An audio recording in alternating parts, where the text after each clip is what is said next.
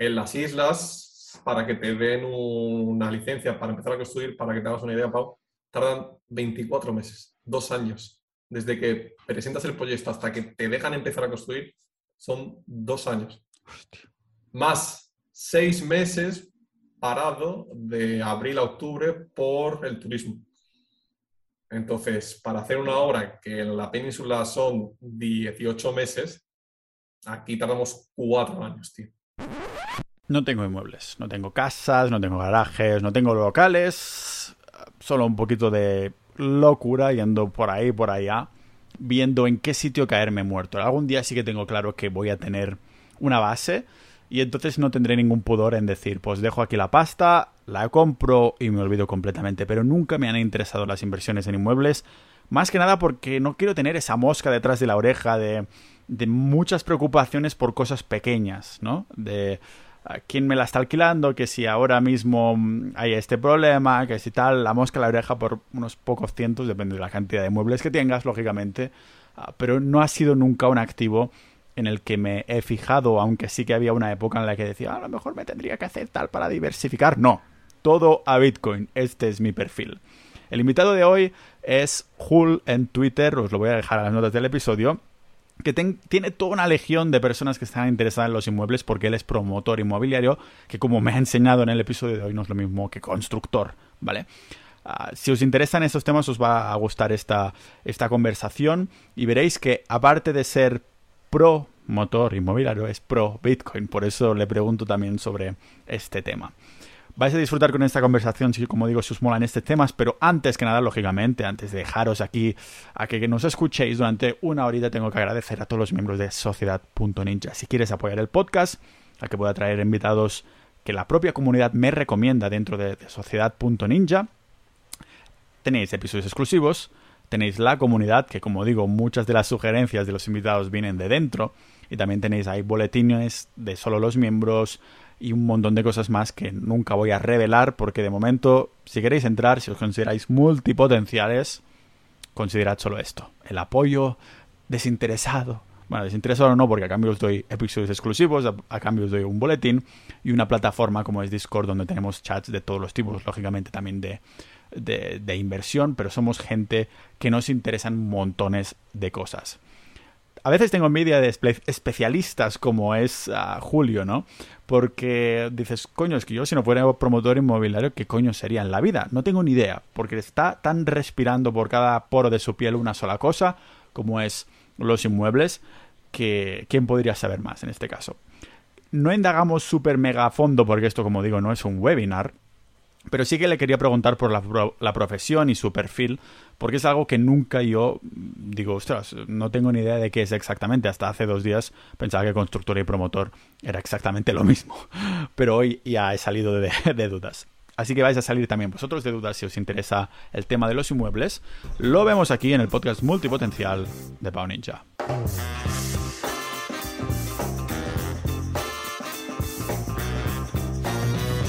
A ver, la primera pregunta es cómo coño pronuncio tu, nombre ahí en Twitter. Es Hall, pero H-O-O-L. ¿Se pronuncia así? Es que ahí está el truco. Las dos O's en inglés es una U, ¿no? Sí, Hull. Pues Hull. ¿Por qué? Me llamo Julio. Ah, vale, vale. Esto sí lo puedes decir, ¿no? Esto sí lo puedes decir. Sí, sí, ya, ya es público. Y has dado una pista más a tu identidad. A ver, si dices Julio por motor y en Ibiza, me parece que, que llegarán.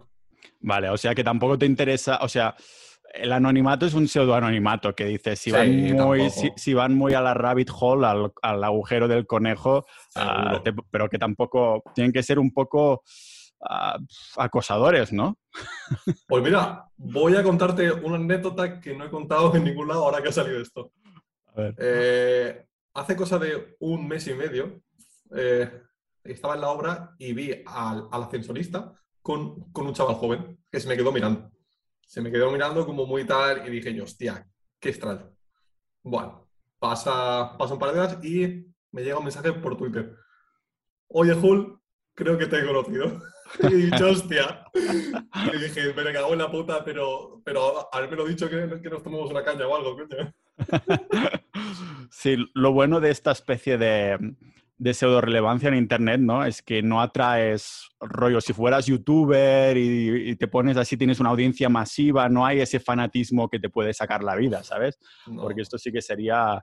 Los nichitos estos así más pequeños es lo bueno que tiene, que son más, más sanos, ¿no? sí. Sí. ¿Tú te has creado un, nombre como a través de Twitter o qué? ¿O tienes otras plataformas que hayas usado? No, no, no, no. Empecé con Twitter hace un año y medio, cosas así, y me están insistiendo en que dé el salto a YouTube y tal, porque el tema inmobiliario vende muchísimo por, YouTube, pero es que soy muy, muy vago y tengo muy poco tiempo. Entonces, por eso, por eso quieres inmuebles, ¿no? Para que, para estar ahí asentado, ¿no? Ir aquí entramos en el kit de la cuestión, ¿no? ¿Realmente no haces nada? O sea, porque dices, estaba en la obra, no sé qué, yo soy un nefasto, nulo, novato, un noob de mierda de, en cuanto a los inmuebles, ¿vale? Tú ah, has publicado un poco qué tienes de inmuebles, es lo único que, que tienes. ¿Cuál es tu cartera? Pues mira, eh, soy promotor inmobiliario. Entonces, esto es algo que ya he comentado uh, muchas veces. Eh, llevamos realmente serios como promotores seis o siete años. Entonces, aquí en Ibiza empezar a promover es carísimo porque el suelo es súper caro, construir es súper caro. Entonces, inmuebles propios como promotora no tenemos porque tenemos que venderlo todo para seguir reinvirtiendo y intentar hacer una obra con fondos propios.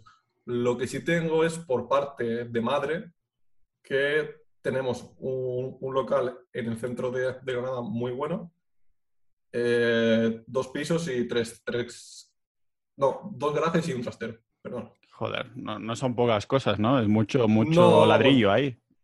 Sí, pero esto creo que ya lo, lo comenté en otro lado, porque sí, siempre me dicen, tío, es que tú parece que te digo, a ver, yo lo gestiono todo para mi madre, pero todo lo que se genera es para ella. Yo no, no pillo un puto duro. Vale, o sea que lo que haces es un poco de flipping, ¿no? La, lo reformas, lo pones guapo y después vendes, ¿o qué? Eh, como promotor, no. Como promotor, lo que hacemos es buscamos suelo que se pueda construir, vemos si el proyecto es, es viable, sacamos unos números, unos Excel gigantes de costes, ventas, tal, y si vemos que sí que sale, pues, pues ya empezamos. Miramos constructora, pasan estos dos años y medio, tres, entre que se construye, se piden papeles y tal, y, los vendemos. Lo hablas así en plural, o sea, ¿cómo se forma este equipo? ¿Es familiar o es algo que sí? Vale. Sí, somos mi padre, un arquitecto técnico que es como mi, mi hermano ya, que es el que me, o sea, pues para que te hagas un ejemplo, yo llegué a la empresa con, con 22 años y él tenía 33. Entonces, no me quiero imaginar yo su cara cuando, cuando le dijeron, coge al niño y, y llévatelo a la hora y ves enseñándole. Entonces, el pobre, sí. pues por suerte sí, somos una empresa súper familiar. Tenemos esta parte que somos tres de la promotora y la parte inmobiliaria que la lleva nuestra socia con tres chicas más. Y todo en familia. Se queda en familia. Eres como el padrino, ¿no? ¿El qué? Eres como el padrino, pero en, en mm. inmuebles. Mi padre sí, sí. Sí que es el Big Boss, digamos, esa figura. the, Big Boss. Yo... aparte, aparte de los inmuebles y la promotora y demás, ¿tienes ah, más inversiones? Porque claro, cuando ahora sabemos que es Hull, no es Hall, porque digo, a lo mejor es un juego de palabras con Hotler, ¿sabes? A lo mejor hace Hotler de, de muebles. Hotler, no, no, no, es el caso. Eh, Bitcoin. vale. Bitcoin y muebles. Sí. Me gusta. Es como, es como, ¿cómo lo diría?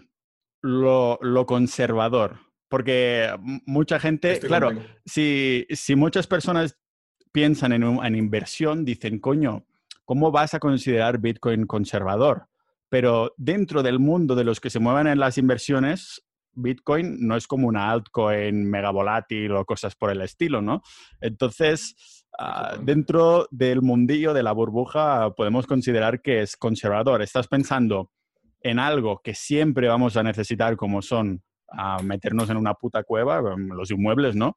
Y después en la que se va a liar en el futuro como es con Bitcoin. No sé si sigues las noticias, yo no las sigo, pero como tengo Sociedad Ninja, pues van publicando noticias chulas y por ahí han salido eso de las protestas canadienses de los transportistas ahí en Canadá, que les han dicho, los cabrones del Estado canadiense les han dicho, mirad, ah, si seguís protestando, os pillamos la matrícula del camioncito, os quedáis sin seguro y os congelamos las putas cuentas. O sea que este totalitarismo, ¿no? Un poco se, está apoderando ya de... Sí, se está apoderando de Occidente. Entonces se está haciendo mucho bombo de, de Bitcoin precisamente por eso. Y algunas personas que antes eran mucho más, ah, vamos a llamarlos escépticos, ahora dicen, hostia, pues vaya herramienta, ¿no? Que tienen los transportistas, vamos a usar Bitcoin en vez de... Te pueden congelar las putas cuentas. Eh, ¿Te da miedo esto a ti o qué?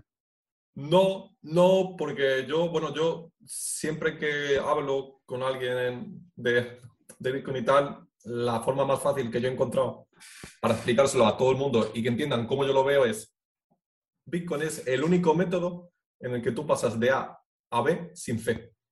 En el momento en el que tú eres libre de pasar de un punto a otro sin necesidad de, de nada, es cuando de verdad llegas a ser libre. Entonces, no tengo miedo absoluto con Bitcoin. Con los inmuebles, quién sabe qué es lo que pasará en el futuro. No creo que una potencia como España, que siempre hemos sido una potencia y creo que lo seguiremos siendo, aunque no quieran, no creo que se metan en nada de expropiación, ni líos así. Bueno, vimos, hará cosa de un año así que en Baleares expropiaron pisos a empresas privadas porque no los tenían alquilados, ¿no? Creo que eran Baleares, sí. Pues si te soy sincero, no lo sé. Me suena. Bueno, de todas formas, si no vas acumulando inmuebles, si vas, estás ahí de promotor, supongo que tampoco te afecta tanto como si tuvieras 100 ahí, ¿no? No, no, no. Ah, bueno, a los promotores la última vez que nos intentaron meter un poquito de mano es que el 25% de, de nuestras obras querían que fuesen de, protección oficial. Vale. Entonces no creo ni que se llegue ni que se llegue a hacer, pero bueno. ¿Sabes cómo es esto, no? si sacaran la ley, primero dicen 25, después al cabo de un año sacan uno que dicen 30, después 35%. Claro. claro, pero es que lo que no entienden es que si, bueno, perdona, eh, creo que era el 30, ¿vale? Si, si a mí el 30 me están obligando a que lo, lo regale al Estado, a que yo me este dinero y yo lo construya, lo voy a, lo voy a repercutir en el otro 70. Pero yo voy todo el mundo que construya. Si yo subo precios de obra nueva, los de segunda mano, ¿qué es, lo que van a hacer? Y, joder, si están vendiendo de obra nueva a estos precios, ¿qué coño estoy haciendo yo? ¿Qué lo estoy vendiendo un 50% más, más barato? Es que soy gilipollas. Y subida escalada. Sí. Eh, entiendo entonces que lo que estás diciendo es que si algo lo ibas a vender por 100.000, ahora tocará venderlo por 130.000 para compensar esa pérdida. Si sacasen esa ley absurda, sí, pero creo que se olvidaron. Es que eh, España, que ha vivido del ladrillo siempre, ¿no? claro que tiene una cosa, yo estoy a favor. ¿Tú quieres que el 30, o sea, sí, el 30% sea para vivienda pública? Yo te, te lo entrego, pero págamelo. ¿No? O sea que encima lo quieren gratis, o sea que tú les construyas gratis y se los des, ¿o qué? Claro, claro, esa es. Claro, claro, esa, esa digo, mira, yo para el tema de, la vivienda sí que creo que todo el mundo tiene que tener vivienda. Y, y, es normal. Pero, págamela. Hostia. Madre nos hemos puesto, estamos empezando a hablar y nos hemos puesto ya en la espiral negativa de que si, de que si el Bitcoin, de que si la expropiación en España y todas estas cosas. Hablando de esto, ¿estás muy encabronado tú con el Estado español? En plan, porque siempre, si estás en inversiones, siempre estás un poquito, quieras o no, en temas fiscales y cosas por el estilo. Claro. Mm, ¿Estás muy encabranado o eres de los que dice, bueno, si me dicen que tengo que pagar esto, pues lo hago y continúo con lo mío? No, mira, yo te voy a compartir una idea que mm. yo comparto siempre que me preguntan de, todo esto, ¿vale? yo tengo 29 años, por suerte tenemos una pyme, somos 10 más los 10 que, bueno, sí, creo que tenemos 10 más en, en los dos hoteles de Jaén, ¿vale? Entonces, como a mí, una persona con 29 años, que si todo va bien, vamos a mantener estas empresas, son, somos en total unas 18 o 20 familias que comemos de todo esto, a mí el Estado español me está quitando las ganas de continuar, de seguir prosperando. O sea, si me lo están haciendo a mí, que yo tuve la suerte de llegar con una pequeña base ya hecha, ¿qué es lo que sentirá toda la gente que viene por detrás y que quiere empezar el camino? O sea, no es enfado, es pura decepción. Es una decepción con lo que, eh, bueno, es que la tendencia siempre ha sido así, ¿no? pero yo tenía una idea, no sé, tú ahora me corriges si, si era una, una idea equivocada, pero que había como un montón de protección en el ladrillo. No sé si me explico. O sea, que te vamos a joder, pero bueno, como España vive del ladrillo desde siempre, a lo mejor es, este es el Pau hablando desde la perspectiva que tenía en 2008 o algo por el estilo, que yo no sé cuántos años tenía entonces, era un, un criajo. Pero entonces entiendo que uh, le suda la polla totalmente, aunque estés en los inmuebles, que esto es algo de que le suda que vayan subiendo la vivienda, le suda que sea cada vez más difícil construir y todo eso, entonces. Claro, es que yo cuando te he comentado esto ya es en general. O sea, ¿has visto la última ley que han aprobado de, los autónomos? De la cuota de los autónomos, la salvajada.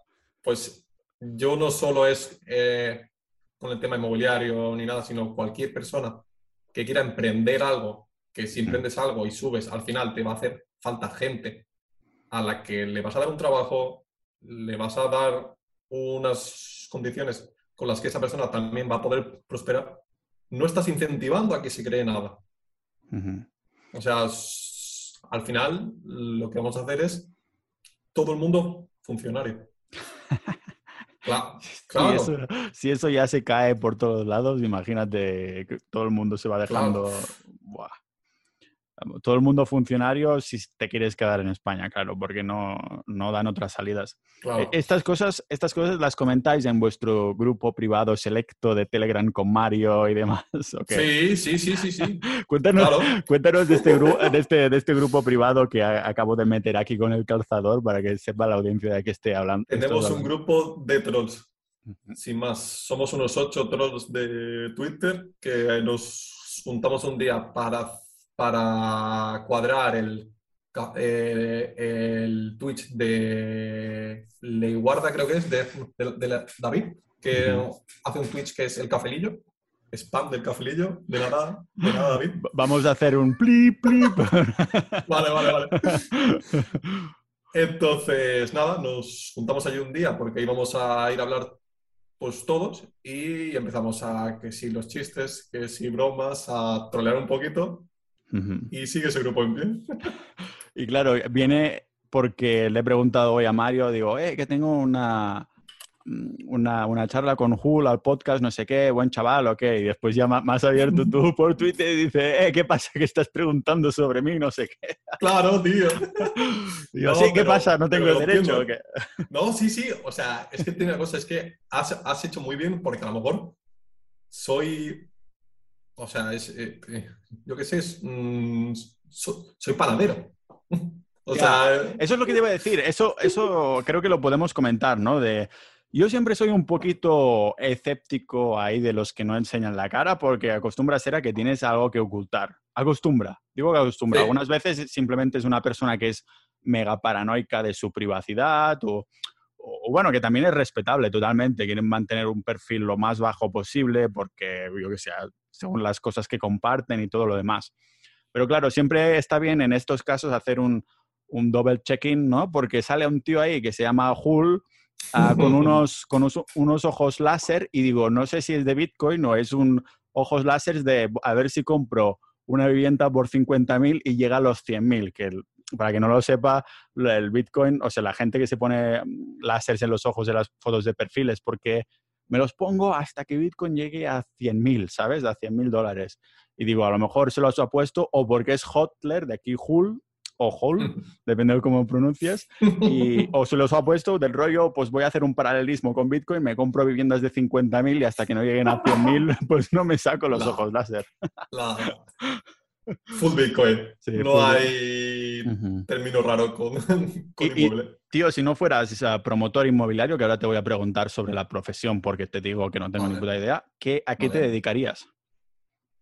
No tengo ni puta idea. ¿Hay algo que hagas? O sea, ¿estás full metido en tema de inversiones y promoción inmobiliaria? Estoy intentando hacer un, una startup. Vale. Que la lanzo en un mes y medio. Pero todo ha nacido en base de que tengo el tiempo y el dinero para hacerlo. Entonces, si no fuese un promotor, ni hubiese tenido el dinero ni el tiempo para hacerlo, entonces son pajas mentales. Vale, porque esa startup es algo que puedes compartir o es una idea mega ultra revolucionaria que de momento vas a, mm, mantener para ti. Todo el mundo creo que si monta algo así cree que ha inventado la rueda. Algo mágico, ¿no? Sí, sí, la rueda.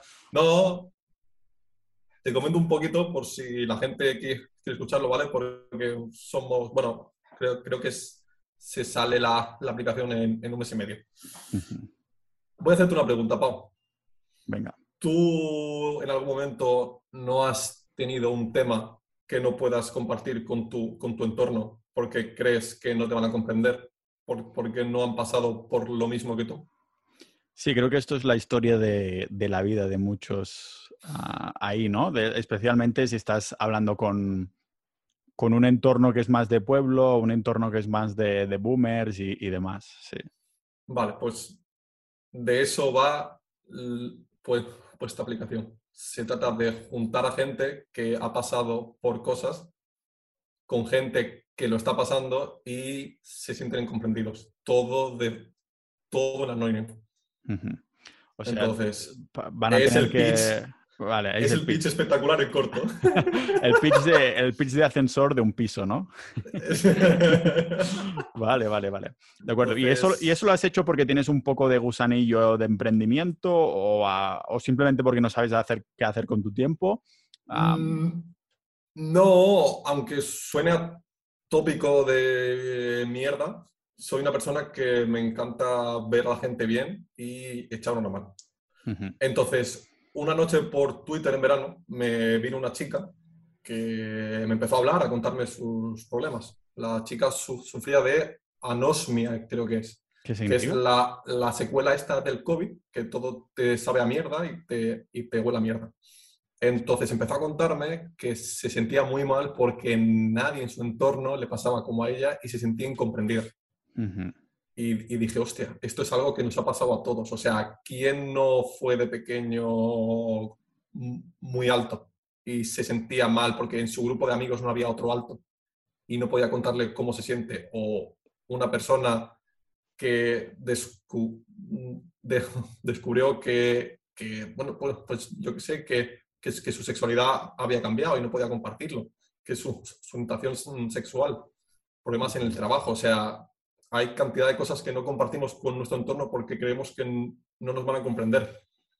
Entonces, de eso se basa esta aplicación, de intentar encontrar a una persona que ya haya pasado por lo mismo que tú o, si quieres echar una mano, a echar una mano a, gente que está pasando por lo que tú ya superaste.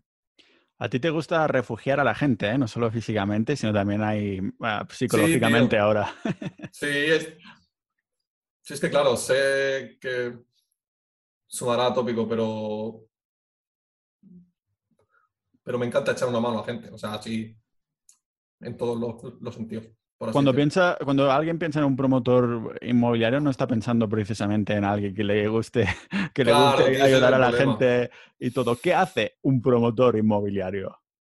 vale, pues eh, creo que te lo he contado antes, pero te lo voy a decir. O sea, un promotor inmobiliario en tres o cuatro pasos, lo que hacemos es, uno, buscamos un suelo en el que se pueda construir, ¿vale? Sea casas, sea, edificios, sea, o sea lo que sea. Miramos que todo sea viable, que los, que los ingresos de la venta superen a los gastos, obviamente. y si vemos que sí, sí que es viable, ya contratamos a todos los profesionales técnicos para que ejecuten todos los proyectos y vayan supervisando toda la obra. Cuando ya tenemos estos proyectos, contrastamos, contratamos a la constructora, que son los que construyen. La gente confunde constructora y, y promotora. Yo muchas veces digo, soy promotor. Y me dicen, no. O sea, me dicen, sí, sí, tú eres constructor. Y le digo, no, que, que no pasa nada, ¿eh? Pero mm, no es lo mismo porque el promotor es el que promueve y el constructor es el que construye. Vale, Entonces, subcontratamos a la constructora, tenemos el arquitecto este que te, eh, que, te he comentado con nosotros, yo, yo mismo y con, mi padre, y vamos, o sea, vamos todo el día a la obra y vamos revisando que todo se ejecute conforme a lo que los técnicos han, han dicho. Y lo vendemos estos son los tres pasos del círculo, del triángulo, ¿no? Un poco que, se hace. Te lo volví a preguntar básicamente porque me gustaría preguntarte por cada uno de estos puntos. Lógicamente, esto no va, no va, a ser tampoco un webinar, pero si estamos hablando precisamente es porque me parece interesante, ¿no? Primer paso sería buscar el suelo. ¿Cómo buscas este, este suelo? Ah, ¿Vas ahí a idealista y te pones a hacer, tienes unos, filtros, unos filtros sueltos o tienes unos contactos, unos mafias que te llaman ahí, eh, ¿qué pasa? Que la anciana esta va a vender su suelo o algo así. La segunda forma y por, por nosotros mismos. O sea, por norma general, un, un promotor, a, no ser que sea muy grande y tenga contactos en la zona, nos movemos siempre por la misma zona. Yo toda la, toda la isla no, no la conocemos perfectamente. Entonces, sabemos en qué zonas estamos buscando suelo. Mm. El suelo se ve, o sea, tú cuando vas en coche, tú vas caminando, tú, tú ves que hay una zona sin edificar. Entonces ya empiezas a preguntar. Vale. Si, si ves un solar entre una carnicería y una panadería, pues yo, yo, yo, por ejemplo, soy el que lo hace. Yo voy a las dos. Voy, le compro una barra pan y le pregunto. Vale. Oye, mira, ¿sabes tú ah, que, he visto este solar? no sé qué. O por contactos. La gente ya sabe que somos promotores, han visto todas las obras que hemos hecho por la isla y vienen a buscarnos. Y dice, oye, mira, tengo esto. Ahí tenéis un perro de trabajo que os sirva como excusa para sacarlo a pasear e ir a mirar a ver si hay suelos por ahí. No. O sea, realmente no hay una parte del trabajo que sea me voy a caminar a ver si hay suelos, sino que una parte del trabajo es estar atento. Claro, yo, por ponerte un ejemplo, vivo en un pueblo de unos 15.000 habitantes, es pequeñito, pero claro, todos los terrenos que hay en, todo el pueblo no lo conocemos ya. Pero no porque haya pasado por todos, sino por años, porque, porque vivo aquí y coño, si no conoces tu, propia zona. Pero claro.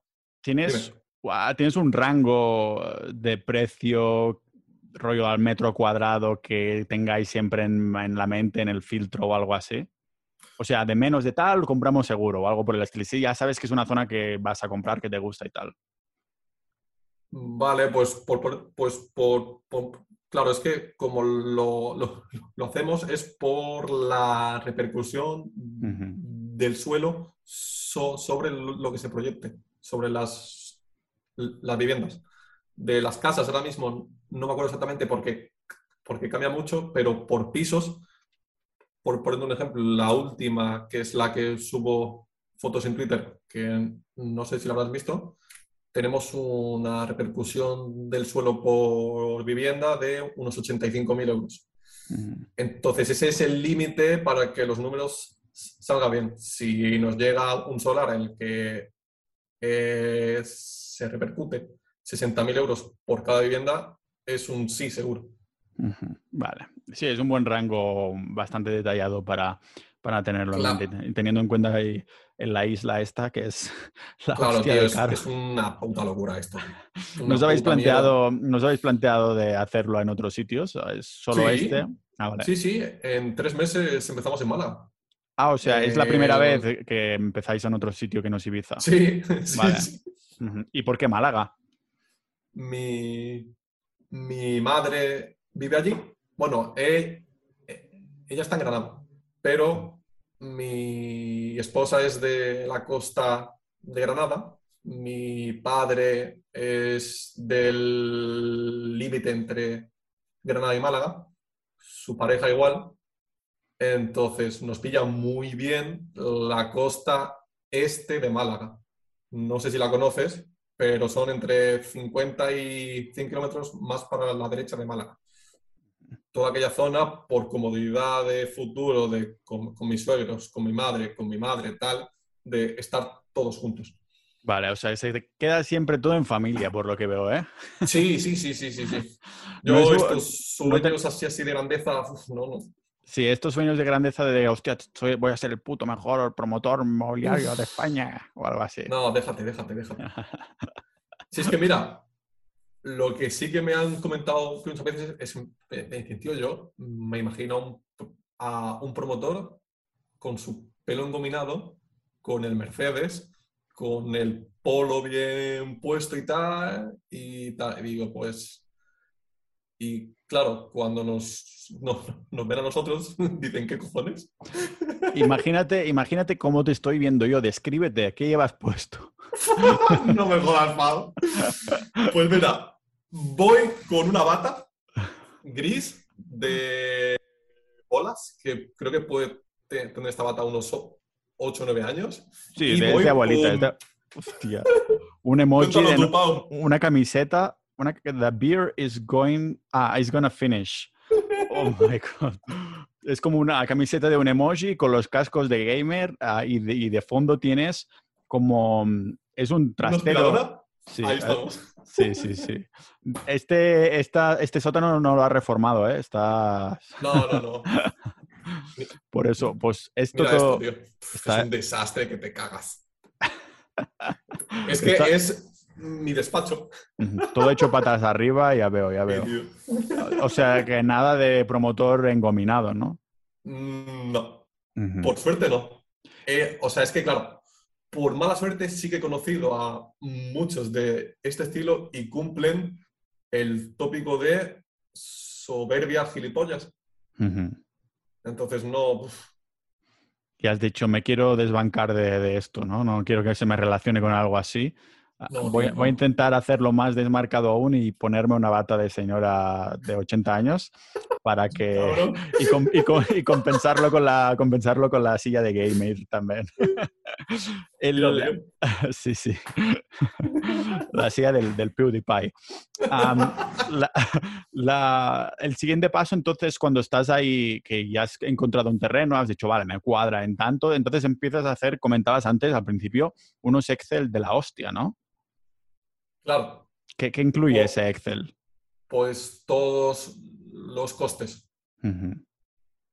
O sea, poniendo un ejemplo para que nos entendamos, para hacerlo simple, para tomar un rango de precios que nos vaya bien, a todos en la mente para no volvernos locos, lo que hacemos es calcular el precio de, de coste medio total. O sea, pues por poner un ejemplo, si no recuerdo mal, en la península, el precio medio de coste son unos 850, 900 euros. Esto es ya con llave en mano. Esto es para calidades medias. Entonces, con este rango de precios, que aquí en Ibiza son unos 1200, es lo que vamos a ir viendo. Si la hora en un total de 1000 metros, por 1.200 ya sabemos que nos va a costar alrededor de, mil, de 1.200.000 euros.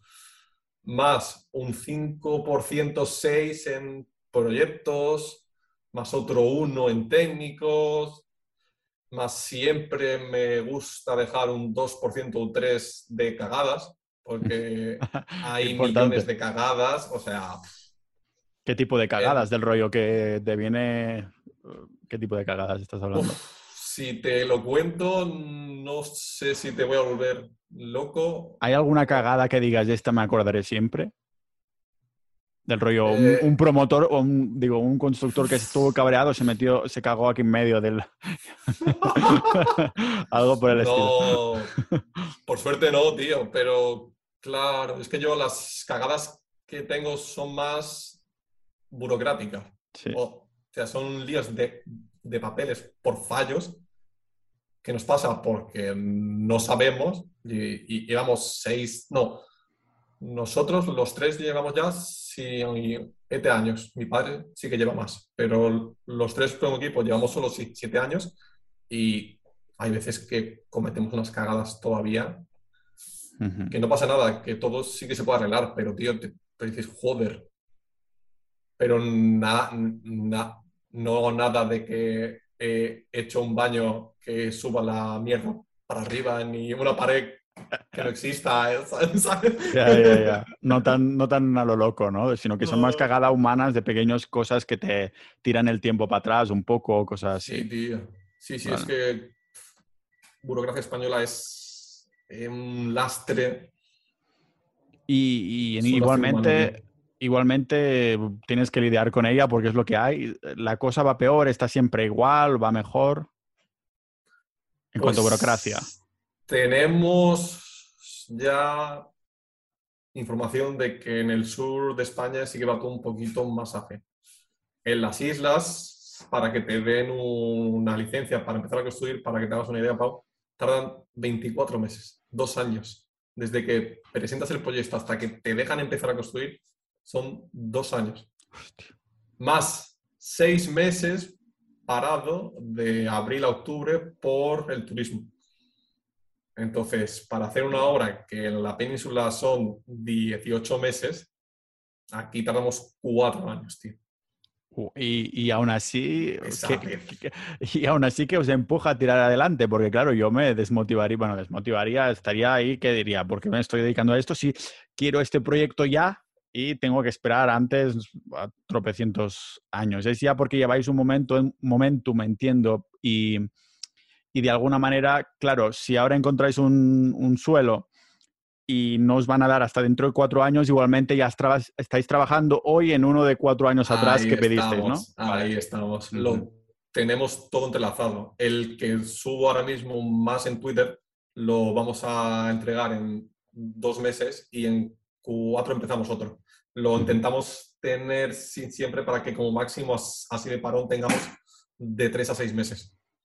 Pero claro, eso es el trabajo de años. Hace seis acabamos una y estuvimos un año parados, buscando. Buscando y a pasar el perro de la empresa, ¿no? Ahí estamos, ahí estamos. Pero claro, ¿y en este año qué haces? O sea, ¿buscas activamente a saco por todos los sitios o simplemente te, te pillas de relax? Pues Pau, yo te digo la verdad. Yo llevaba seis meses en la empresa. Yo no sabía ni encender el ordenador. Entonces me acuerdo de cosas, pero como era un inútil, que lo sigo siendo, pero un poquito menos, entonces no me enteré bien de qué es lo que estaban haciendo para empujar esa rueda. Sí que los veía todos un montón en la calle, hablando con, con un montón de dueños de tal, con el ayuntamiento, a ver si se podía agilizar cosas, con técnicas raras Técnicas raras de... ¿Te refieres a sobrecitos o cosas por el estilo? Exactamente. Vale, vale. Eso no sé si debe haber, debe haber. No estoy diciendo que, hagáis o dejáis de hacer vosotros. No, no, no, no. Pero debe haber. Por suerte, nunca nos ha hecho falta llegar hasta el último paso de hacerlo. ¿Conocéis otros promotores que lo hayan hecho en otras partes de España y, cuál sí, sí, sí, y qué, pagan exactamente? ¿Como a los funcionarios para que les aceleren los permisos de obras o cosas por el estilo? Sí, sí, sí, sí, sí. Aquí la gente de la isla, si hay alguien que, que nos está escuchando, pues conocerá aquí un apellido, que es el dueño de las islas, que no lo puedo decir, pero sabrán que a esta gente se les ha llegado a conceder todo, todo y más. A 100 metros de donde estamos ahora mismo, de donde estamos acabando esta obra, han entregado un proyecto a una mega empresa de Madrid que vino, compró el suelo a tocateja y tal, se la han dado en, en seis meses. Mientras que a todos los pequeñitos, pues nos follan. Y ya está, esto es ya la cultura española en su máximo esplendor, sí, Sí, sí, sí, sí. Aquí sí hay mucho de eso. Si vienes un día aquí a la isla y no estamos en directo, te cuento. vale, vale. sí, es que aquí no quiero. No me cuentes mierda porque después me van a amenazar o cosas por el estilo. No, que va, que va, que va. tío. No, pero hombre, eh, la gente que te escucha creo que ya son todos adultos, tienen un poquito de cerebro. Y cuanta más pasta hay, más mierda hay. O sea, más chanchullos, más tal. Y más en España. Mm. Sí, la, la cultura sureña, la cultura sureña es flipante ¿eh? en cuanto a. Es que tenemos a Jesús Gil. ¿El qué? No, que tenemos a Jesús Gil. ¿Quién es este? referente. No sé quién es. Eh, eh, tengo la suerte, supongo que la suerte de no saber quién es. ¿Quién es este? Joder, Jesús Gil fue, eh, fue expresidente del Atlético de Madrid. Vale. Y fue el que empezó todo el boom en Marbella, ese inmobiliario al oeste de Málaga, que se concebía allí de todo para todos, se construía allí a un metro del mar. Eh, es que no. Bueno, creo que hay un vídeo suyo en un jacuzzi hablando con tres putas al lado, que no se llegó a confirmar, pero la cosa se ve. Y eh, bueno, pues ahí, hablando. se, ve claramente quién es, quién es, puta y quién es no se ve muy claramente. Aquí en, en, Colombia, cuando abres, el, cuando abres el Tinder, lo ves muy claro. Ah, como, como, lo llaman aquí, esta chica es prepago, ¿sabes? Ah, prepago. Le llaman prepago, como las tarjetas. Y digo, bueno, como mínimo no es pospago, porque entonces es cuando te llevas la sorpresa, ¿sabes? la, doble sorpresa. pues seguramente este señor estaba ahí con, con prepagos de tanto de personas como de, como de tarjetas para hacer sus, sus maniobras evasivas. es que aquí se han hecho unas barbaridades en España con el ladrillo, tío. ¿Y cómo ves la tendencia ahora? ¿Crees que ahora está un poco más que se acerca, que va a pasar alguna mierda similar a 2008? ¿O que la cosa está más o menos calmada o simplemente en zonas con suelos más caros y tal?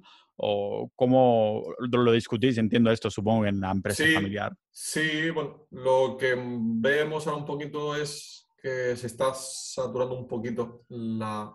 Claro, claro, es que lo malo de estar en Ibiza es que el microclima que hay aquí es muy particular.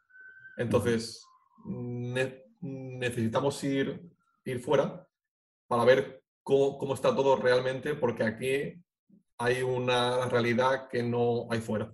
Lo que nos pasa aquí ahora mismo en la isla es, pues por un ejemplo, no pensábamos que los pisos por debajo de los 200.000 euros iban a desaparecer pero cualquier estudio de mierda ya vale mínimo eso. Entonces, estábamos viendo que el mercado se está saturando demasiado y que está expulsando a los players pequeños.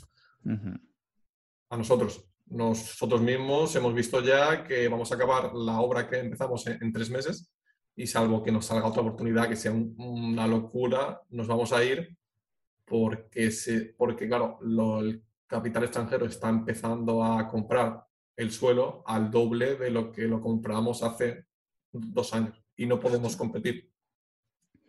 Entonces, eh, los precios de los pisos se están elevando a locura y no sabemos dónde está el límite.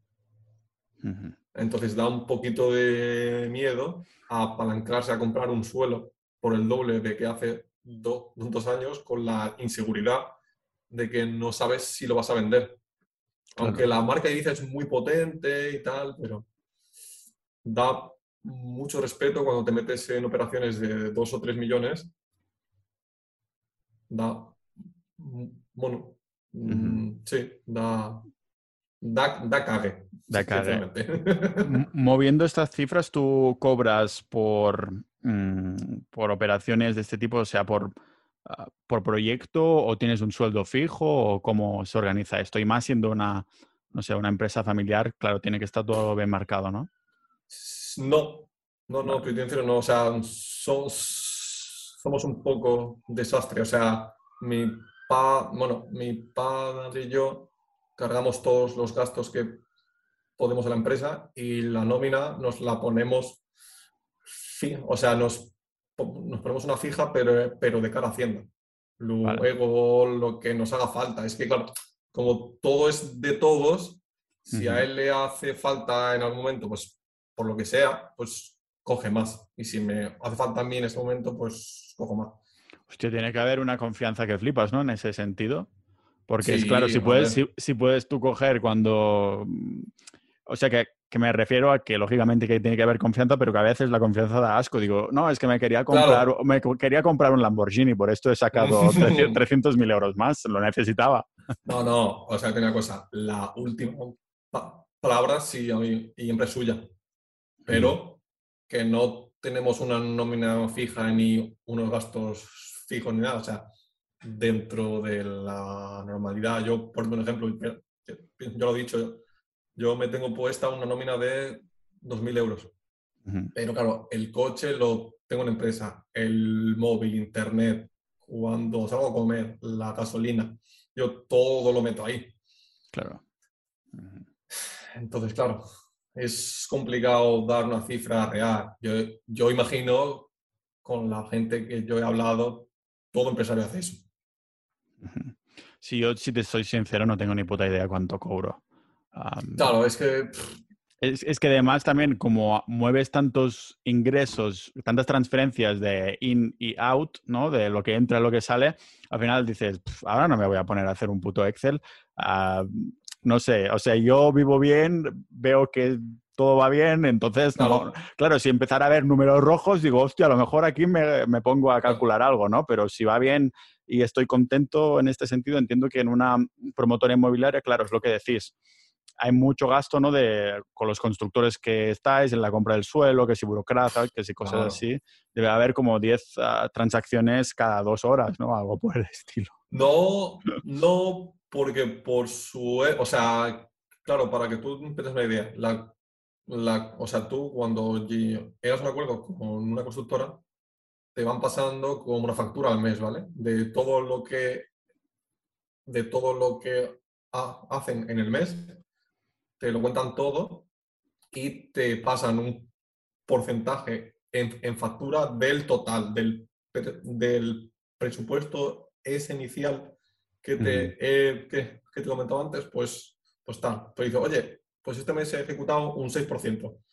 El 6% del total. Vale. Y una vez tenéis ese suelo comprado, habéis hecho los números y, demás, le mandáis este proyecto a la constructora y ya no os tenéis que preocupar de más. Eh, si Porque que las, tú decías que, claro, vas a la obra, vas a mirar que todo vaya según... o sea, estás ahí para criticar realmente cuando vas ahí a la estamos, exactamente. Sí, sí, sí, sí, sí. ¿Qué tipo de críticas? Hazme un ejemplo de... Pues por poner un ejemplo, si yo veo que el, o sea, que el, tipo de material que están usando no es el que se acordó, pues voy. Si veo una mejora de que hay, un proyecto, se pone o sea, hay una habitación de 10 metros, pero porque como todo cambia en el terreno, se puede hacer de 11, eh, pues, le digo, tío, echa el muro ese un poco más para allá claro, los clientes, el punto este diferencial que tenemos aquí en la isla es que dejamos que dejen de elegir un montón de cosas, como el suelo, como los baños, como la cocina y tal. Entonces, de todo eso sí que nos encargamos. Entonces, es hablar con cada cliente, ofrecerle las opciones que hay, que lo elijan, ir a obra y que se ejecute que no que el cliente, que el del piso 5 haya querido un gris gris y que el del 6 lo, lo quiera en beige y se los cambie. Vale. Pues estás ahí para dar un poco por el culo a los constructores. Exactamente. Sí, sí, sí, sí. sí. Tal cual. Entonces, no, debe ser un trabajo en el que se hagan muchos amigos, ¿no? Si siempre, eh, tío, que me has puesto el gris y no el beige.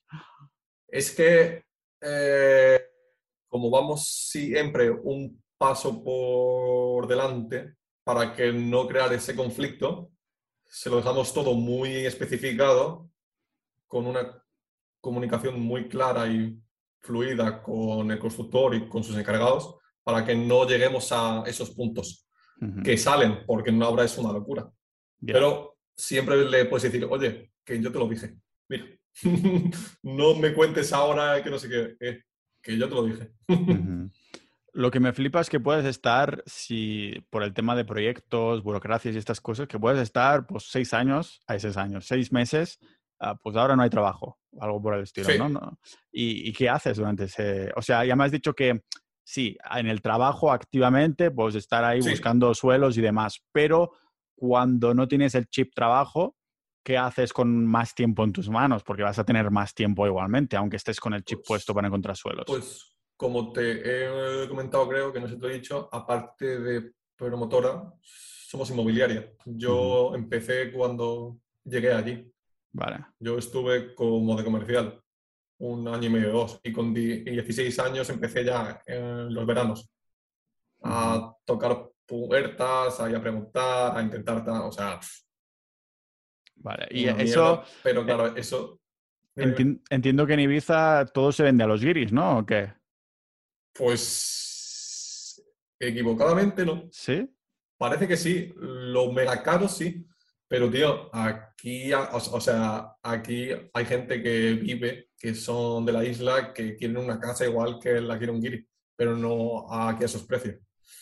Entonces, nosotros, tío, salimos en el diario porque bueno, hicimos el primer crowdfunding inmobiliario de la isla y sacamos los precios un 30, bueno, creo que fue un 25% por debajo de mercado.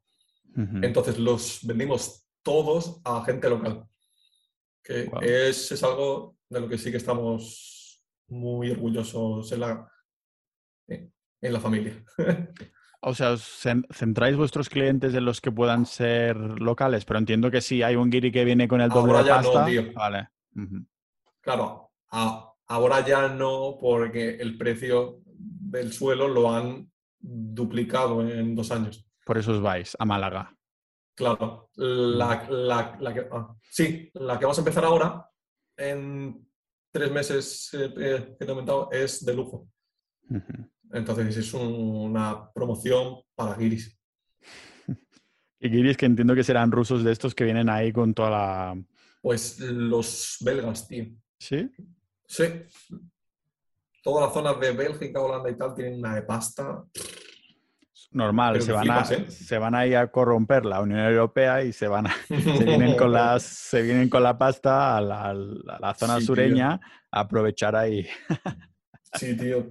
Todo, Alemania, Holanda, Bélgica y tal. Tiene una de pasta. Sí. Ah, te he preguntado al principio qué harías si no fueras promotor inmobiliario. sí. ¿No tienes absolutamente ni idea o hay alguna cosa que dices, bueno, esto me gusta hacerlo así? O sea, no te ves de ninguna otra manera que no es promotor inmobiliario y te verías haciendo esto con 80 años o dices, a ver si me jubilo ya en 5 años?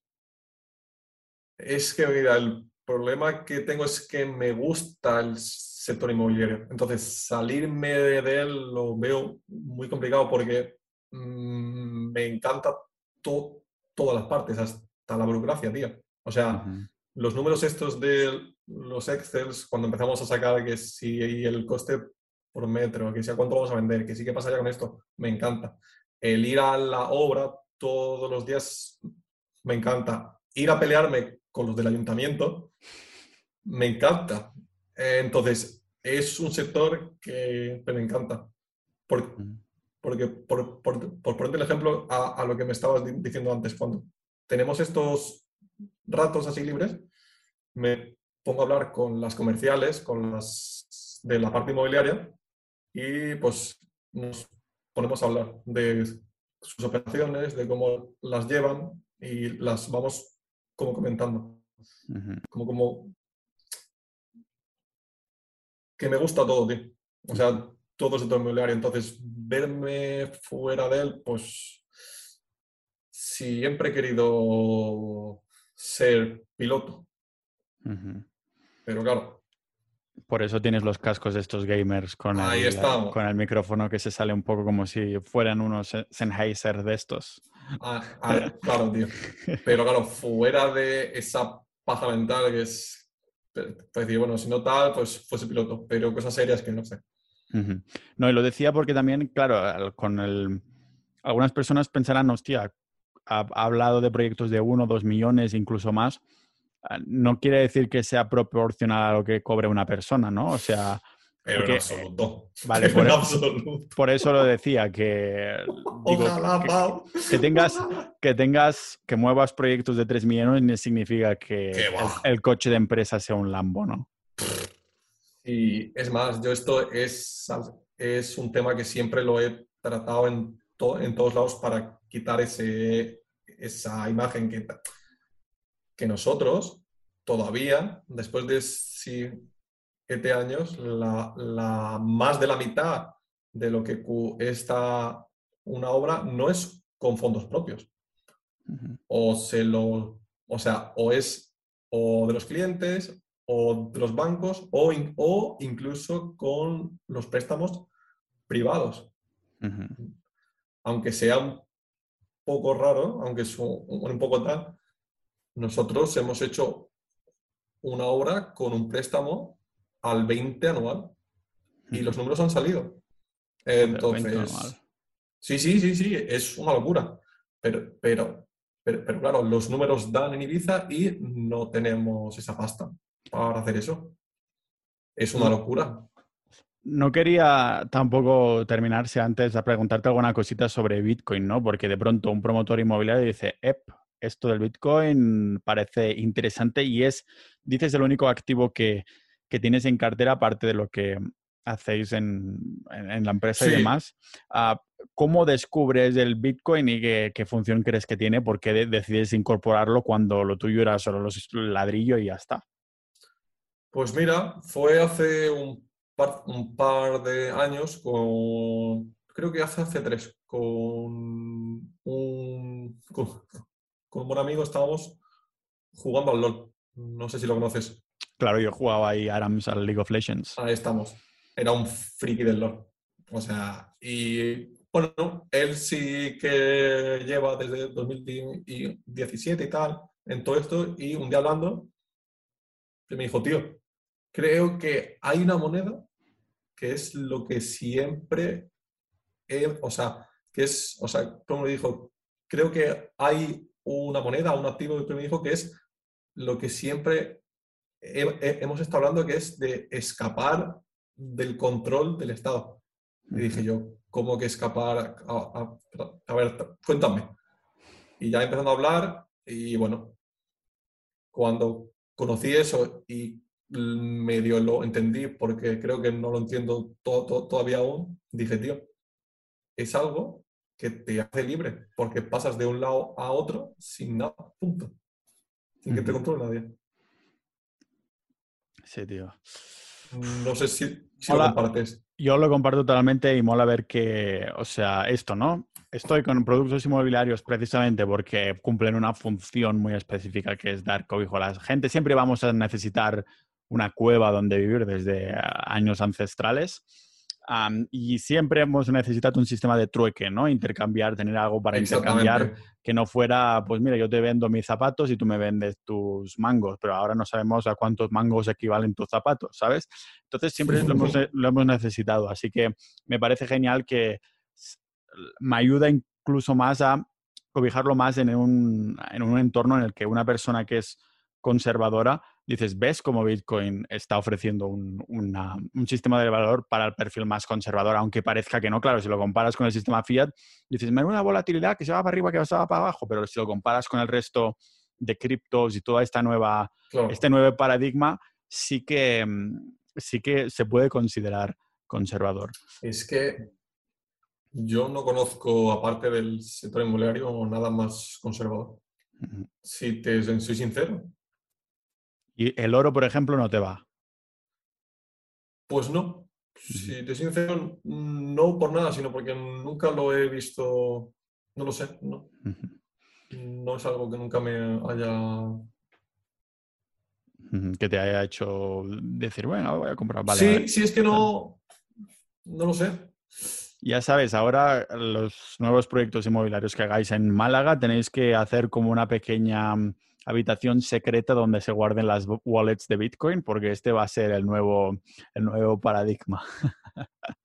Joder, tío. Tenéis que hacer Pues mira- cosas secretas. ¿Habéis hecho algún proyecto que tenga una habitación secreta o algo así molón? Eh, mi casa. Ah, vale. Es esto que ves con, eh, con, todo, con toda esa mierda atrás. Sí. Fue mi gran idea de sótano gamer Secreto. molón, Sí. secreto, y se ha quedado en esta mierda. Muy Sí, bien, pero no. Bueno, jefe, ah, quería darte las gracias por haber venido al podcast, por haberte, haberte conocido y eso, que hayas venido. Te, te seguiremos por Twitter. A todos los que nos hayan escuchado, recordad mirar las notas del episodio para saber más sobre Julio, que es spam. Exacto, el spam. Tranquilo que ya lo pondré un poquito en la, en la intro también. Ah, vale, vale, vale. Así, que nada, señor, un, un abrazote. Pau, eres una puta máquina, tío.